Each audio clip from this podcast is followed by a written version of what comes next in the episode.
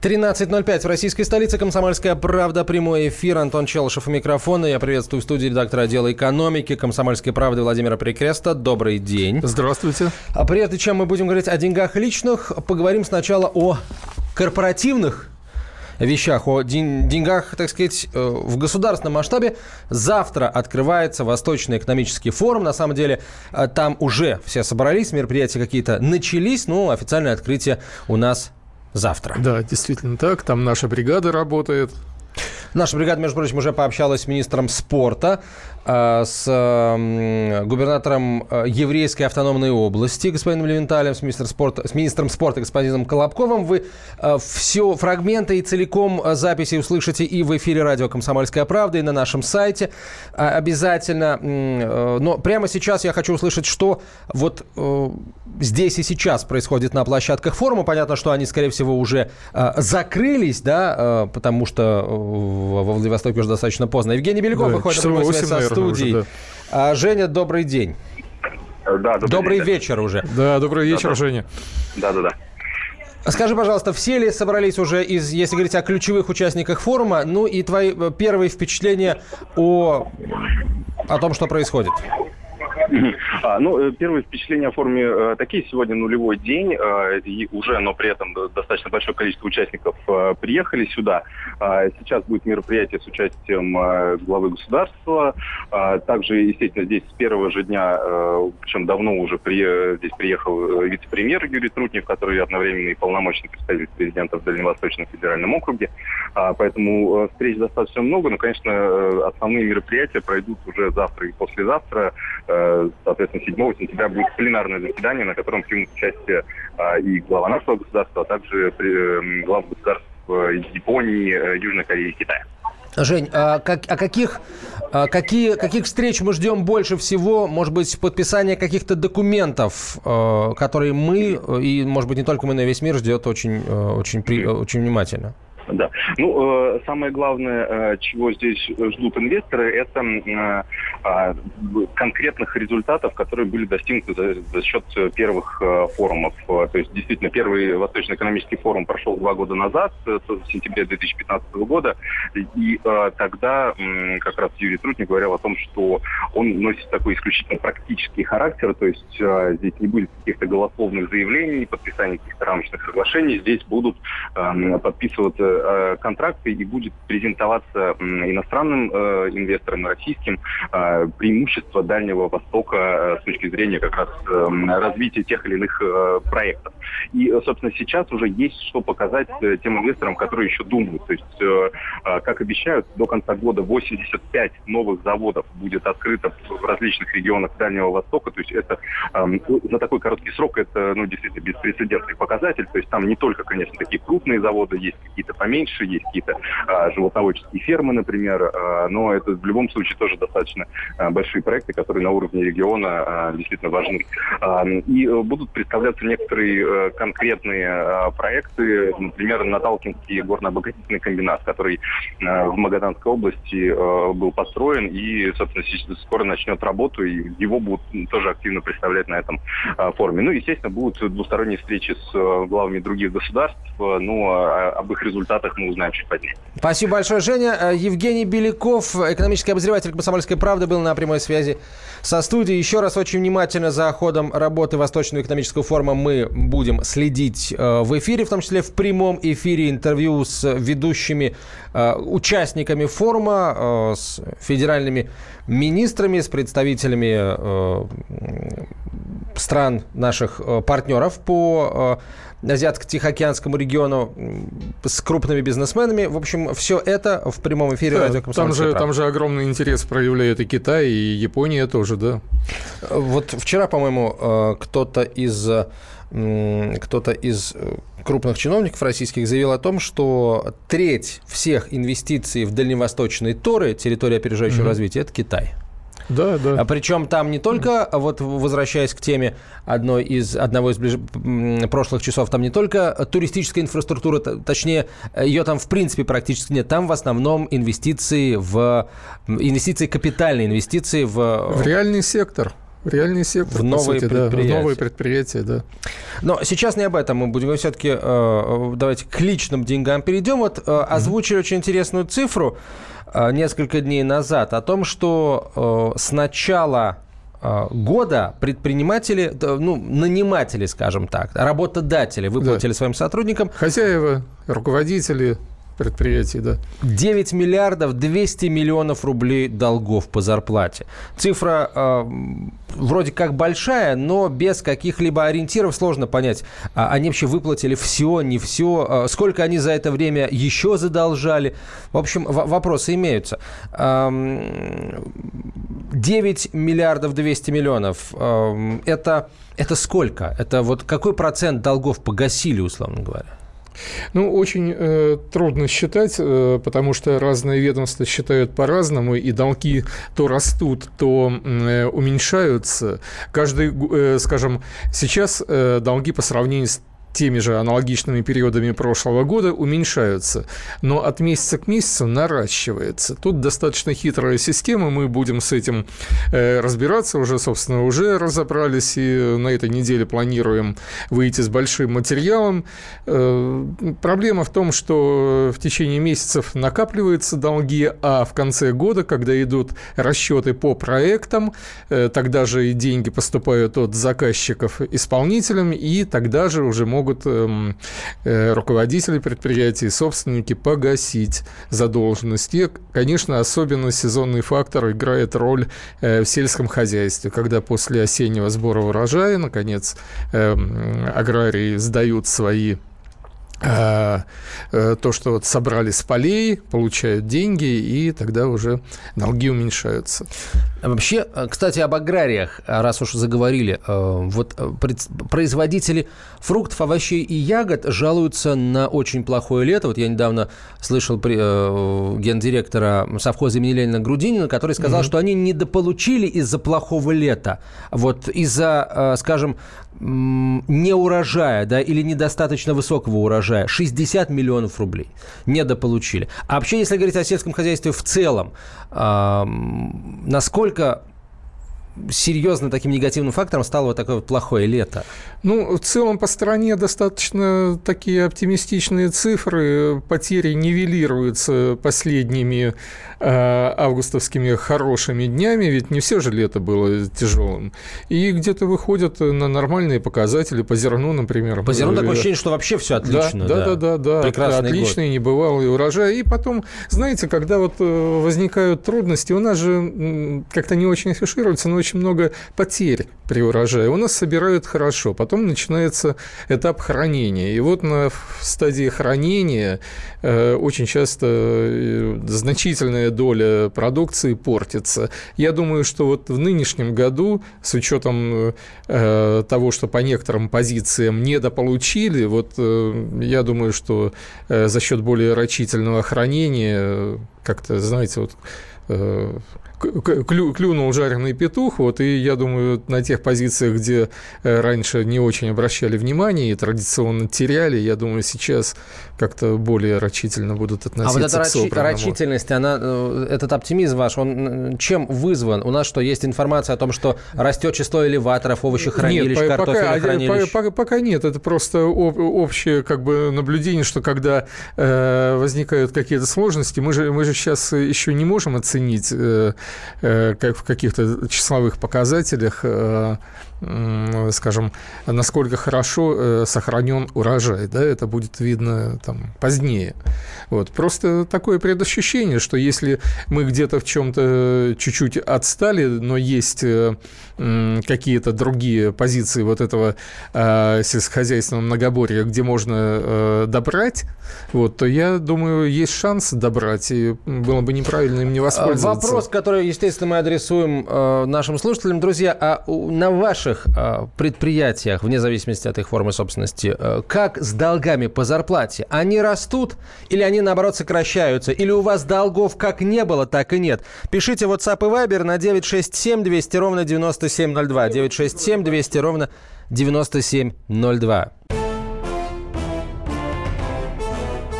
Товарищи солдаты и офицеры российской армии. Полковник Баронец разрешает обратиться. Звоните и задавайте накопившиеся вопросы. Угроза НАТО, жилье для военнослужащих и перевооружение России.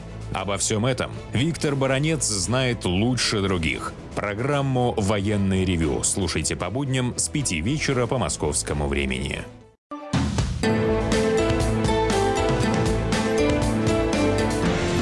Личные деньги. 13.17 в Москве. Продолжаем разговор о долгах по зарплате. Антон Челышев. Меня зовут в студии Владимир Перекрест, редактор отдела экономики «Комсомольской правды». А, итак, с начала года российские наниматели, российские работодатели выплатили 9 миллиардов 200 миллионов рублей долгов по зарплате.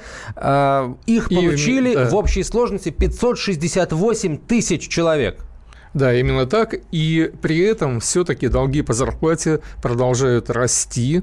Э, это данные Росстата с начала года, с января 6,9%, э, почти 7%. Э, на прямую связь со студией э, пока не выходит, но в ближайшее время выйдет. А вот кто выйдет, когда выйдет, тогда и скажем. Э, итак, друзья, у вас на работе долги по зарплате растут, сокращаются, или вы вообще не знаете, что такое долги по зарплате, у вас их нет и не было никогда. Здесь особенно интересно послушать, конечно, работодателей. Поэтому пишите в WhatsApp и Viber на 967 200 ровно 9702 и звоните в студию прямого эфира по телефону 8 800 200 ровно 9702. 2. Вот Евгений из Владимира пишет, более 10 лет работаю в IT-сфере в одной компании. Ни разу не было задолженности по зарплате. Ну, слушайте, IT – это такая штука, которая... Ты попробуй айтишникам не заплатить, они тебе все вырубят да, конечно, моментально. Ну, вот. Обрушат Еще... систему. Это есть специальная наука увольнения айтишника, кстати, да. Что, серьезно? Да, да, да. да. Не, ну, а... ну, чтобы... Э, что, что, чтобы он не Нужно обрушил... держать там... как минимум двух айтишников. Да, да. Другой специалист, да. который все проверит и сделает э, невозможной потенциальную диверсию. Но мы не относим к нашему читателю, конечно, это. А, а вот скажите, пожалуйста, Евгений э, из Владимира, вот э, вы говорите, что вы в 10 лет работаете в одной IT-компании. А вы работаете на одной и той же позиции? Или вы растете, там падаете, у вас зарплата растет, падает вот э, в IT-сфере? Просто очень интересно. Есть, ну, общаюсь с людьми, говорят, что вот работаю там 5-10 лет, ни, зарплату не прибавляли ни разу. Вот, в общем, просто, просто жуть какая-то. А, от айтишников я такого не слышал, но хочется все-таки конкретики, да? Вот у вас зарплата как? Она следует за инфляцией, за рынком следует. Рынок рынок у вас э, IT, услуг в IT-сфере, он следует за инфляцией или он ее намного опережает, э, потому что, ну, все-таки есть ну, интеллектуальное спрос, да. производство и спрос, да. Вот смотрите, должность та же, зарплата э, немного выше. Я работаю монтажником СКС. Что такое СКС, я не знаю. Пришел... Пришел во власть вертолетов Сердюков. На рост вертоле вообще сокращения пошли. Ух ты. Вот так. Интересно, интересно. Сокращение людей или зарплат? А, ну, людей, наверное, да? Сокра... Ну, вы, кстати, а, объясните, пожалуйста, дорогой наш слушатель, из Ростова, видимо, пишет, на рост вертоле сокращают что? Людей или зарплаты? А может быть, вообще и то, и то сокращают? Ну, если пришел, если после прихода Сердюкова, то, в общем, как-то как мы не удивлены ни разу. Ожидаемо. На прямую связь со студией выходит генинспектор труда Союза профсоюзов Сергей Храмов. Сергей Владимирович, здравствуйте. Добрый день, слушаю. Здравствуйте. Э, скажите, пожалуйста, э, работодатели... Смотрите, у нас есть такая красивая цифра. 9 миллиардов 200 миллионов с начала года выплатили долгов по зарплате. Их получили более полумиллиона работающих россиян. Но Росстат, э, холодный и упрямый, говорит, что на 7% задолженность по зарплате выросла за год. Вот если можно чуть более подробно об этих цифрах, кто сейчас в зоне риска? Где не платят? В каких отраслях, если можно какое-то отраслевое отделение провести? А, на самом деле, здесь нельзя такого деления проводить по одной простой причине. Что невыплата зарплаты – это сугубо экономическая э, субстанция.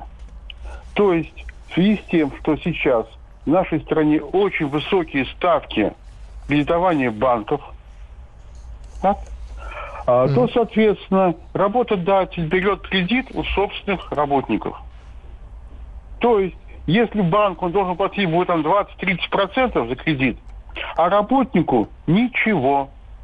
Извиниться и в конце года заплатит. И получается, что он в виде задержанной заработной платы получает беспроцентный кредит. Вот и все. Скажите, а...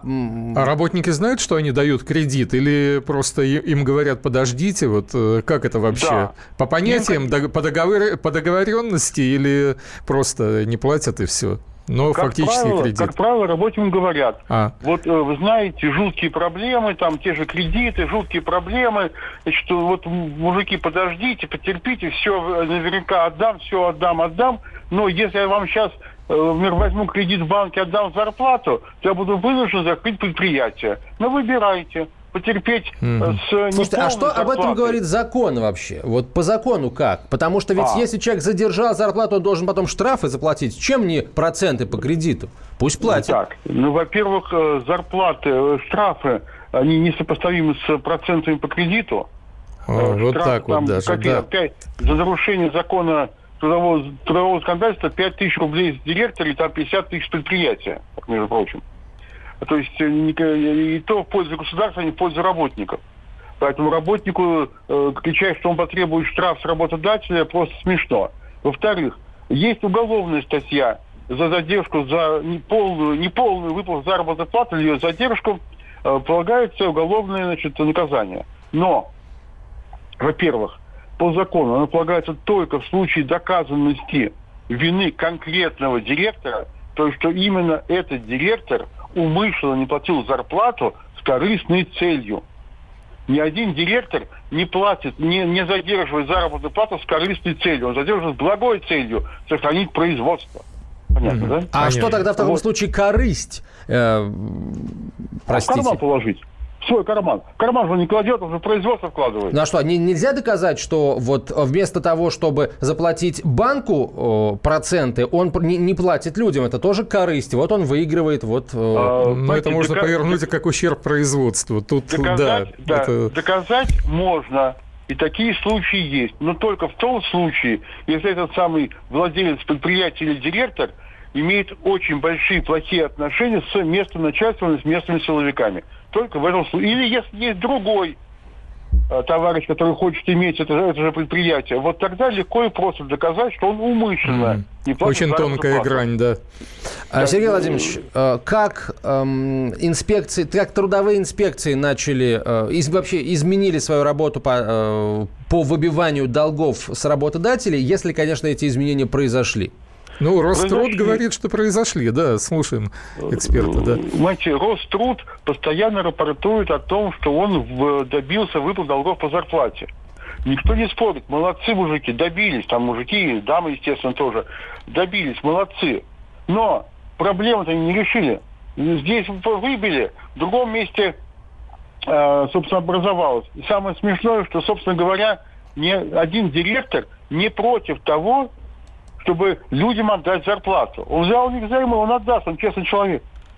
Но здесь интересная такая вещь, что э, далеко не всегда э, задержка заработной платы означает, что ее не выплачивают. Это означает, что в налоговую инспекцию не поступают сообщения об уплате НДФЛ с этой заработной платы. И, соответственно, в Госкомстат не, получает, не поступает... А, то есть получается, что если зарплата э, конверт, кон, э, в конверте, ну, то она может выплачиваться? Конечно же. А каждый работник понимает, что если он будет вот, возмущаться, то иссякнет конверт. Вот такая проблема. Э, поэтому здесь говорить о том, что когда говорят, что вот резкий всплеск э, задолженность разорвать в каком-то регионе, в каком-то субъекте, означает на практике очень важную вещь. Что в этом э, субъекте, в этом регионе изобрели новую зарплатную схему. Ух, как красиво. Спасибо большое. Вы нам глаза открыли, Сергей Владимирович. Будем теперь следить очень внимательно. Гендиректор, ген, генеральный инспектор труда Союза профсоюзов был на прямой связи с Россией. Э, был на прямой, ну да, с Россией. Мы же со всей да, Россией говорим, конечно. не только с Россией. Сергей Владимирович Храмов. Ну, а сейчас давайте смс-ки почитаем в WhatsApp и Viber. Друзья, итак, у вас задолженность по зарплате на работе растет, падает, а то, может быть, вы, вы счастливый человек, и у вас никогда не было задолженности по зарплате. Ну, например, потому что вы никогда не работали. Да. А, Александр Баженов пишет, как работодатель долгов по зарплате не допускаю, чужими деньгами счастлив не будешь. Десять лет назад, когда работал в найме, стал жертвой невыплаты. Знаю на себе, каково это. Для справки, СКС – это структурированная кабельная сеть, компьютерная сеть. В общем, спасибо вам большое, Александр, уважаемый. Открыли глаза и замечательная позиция У нас Ольга на проводе. Здравствуйте, Ольга, откуда вы?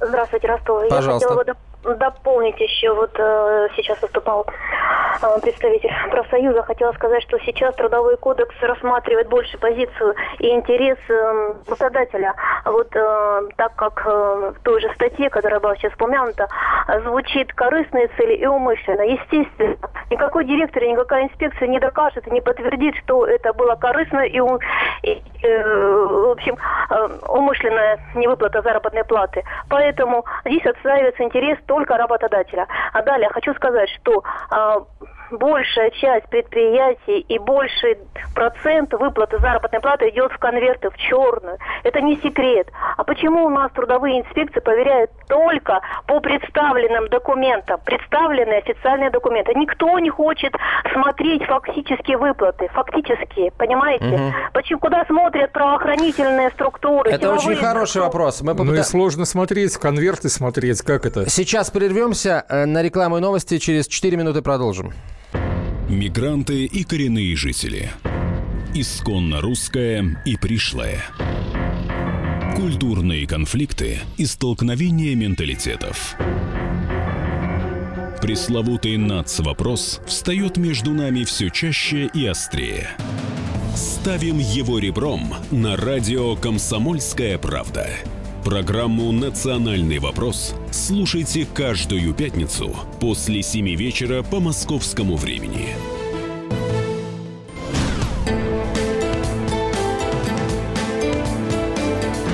Личные деньги. Тринадцать тридцать две в российской столице. Комсомольская правда. Прямой эфир. Антон Челышев микрофона. И Владимир э, Перекрест, редактор отдела экономики Комсомольской правды. Итак, друзья, э, пишите нам о том, как у вас с зарплатой.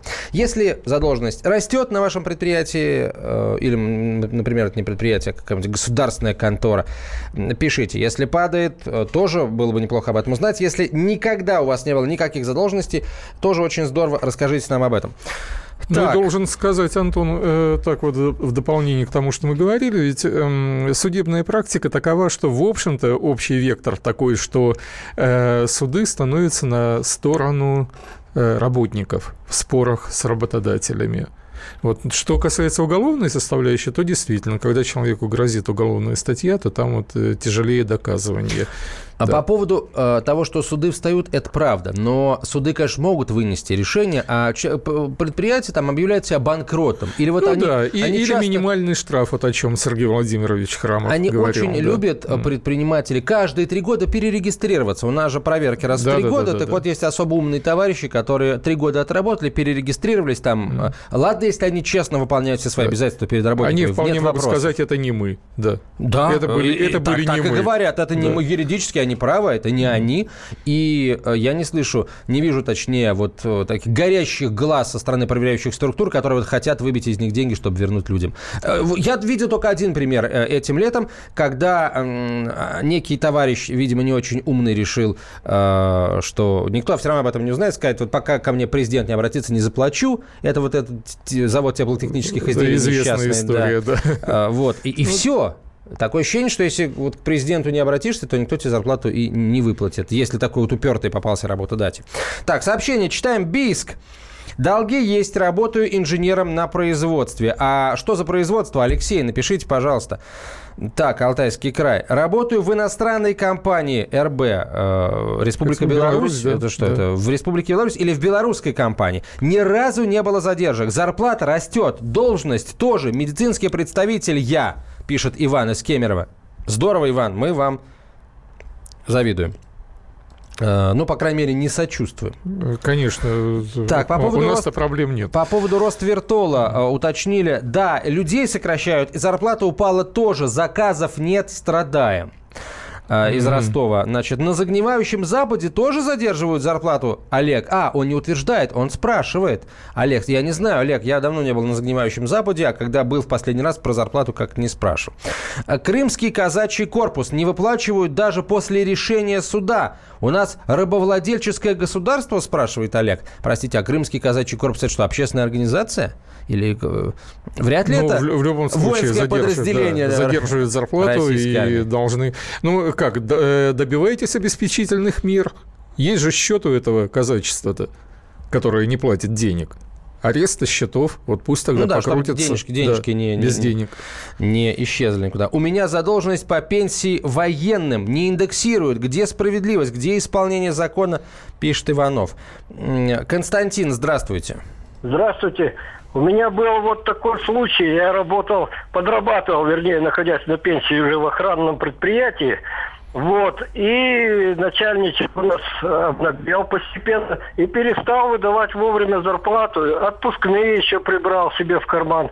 Сам жил очень на широкую ногу. Шикарный лимузин у него там дача и так далее. И когда только я намекнул ему, что пора бы нам и заплатить, сразу из хорошего работника образцового превратился моментально в плохого. А когда обратился в прокуратуру, чтобы Э, с него выжать на, не только мне, а нашей бригаде зарплату, то они меня, начальники это залы все запускали на своем лимузине, как какого-то преступника, и грозились в лес увезти. У них пистолеты были. И что только они не творили.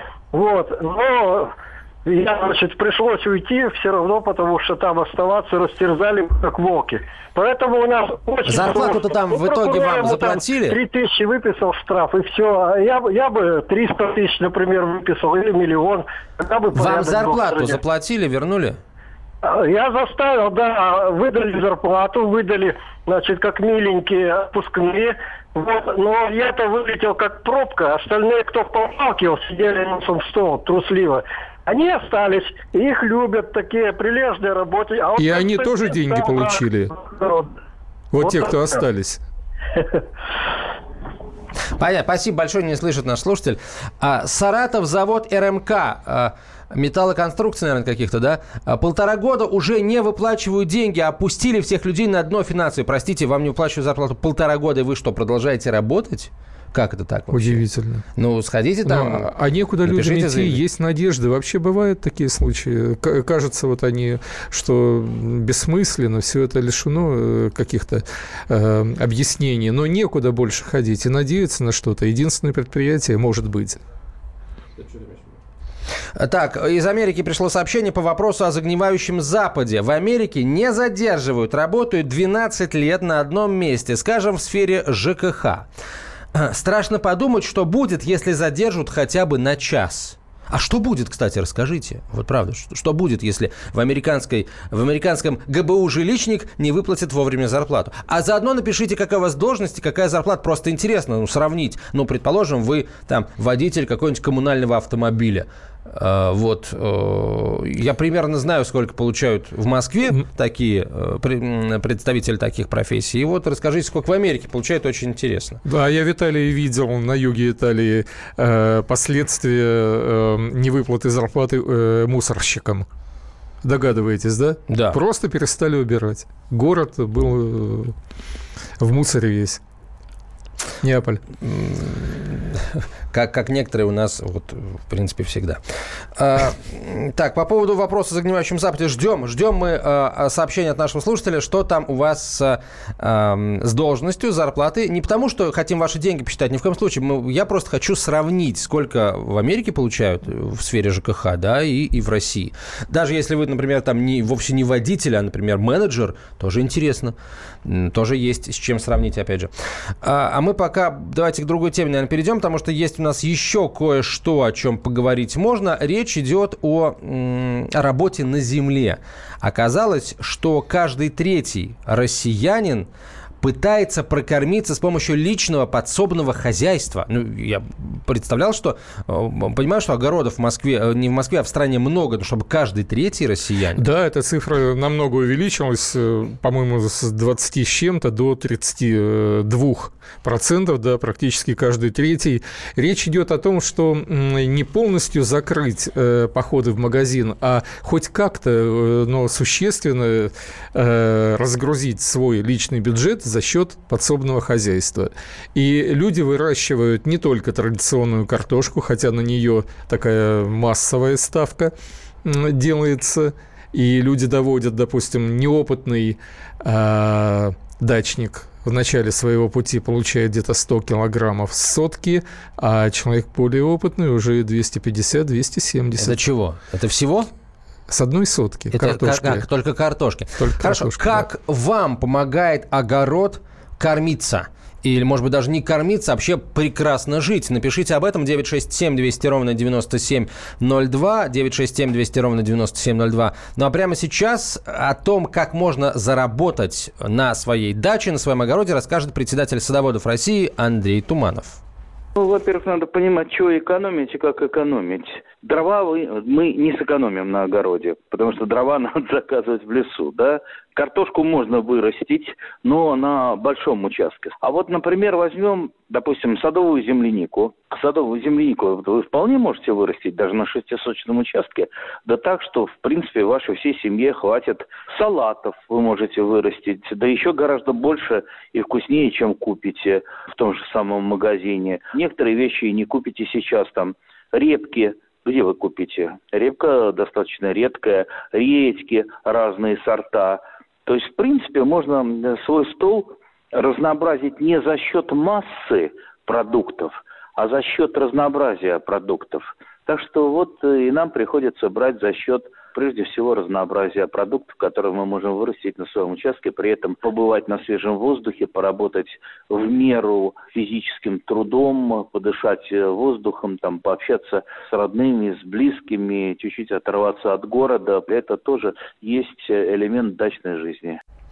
Андрей Владимирович Туманов, э, председатель садоводов России. Как вы зарабатываете на даче, пожалуйста, напишите, расскажите, а мы Или не получили- только зарабатываете, но и экономите. А может, тратите? Слушайте, а может, дача у вас, наоборот, съедает последнее на Ну, удобрение на да, всяческие. интересно, найдутся ли такие, да. Вот нам э, наш американский слушатель прислал по поводу зарплаты. Очень интересно. Он работает, я работаю в комплексе, где квартиры сдаются в аренду. А, Привожу в порядок электрику, сантехнику и кухню после отъезда старых жильцов. Зарплата 26 долларов в час чистыми.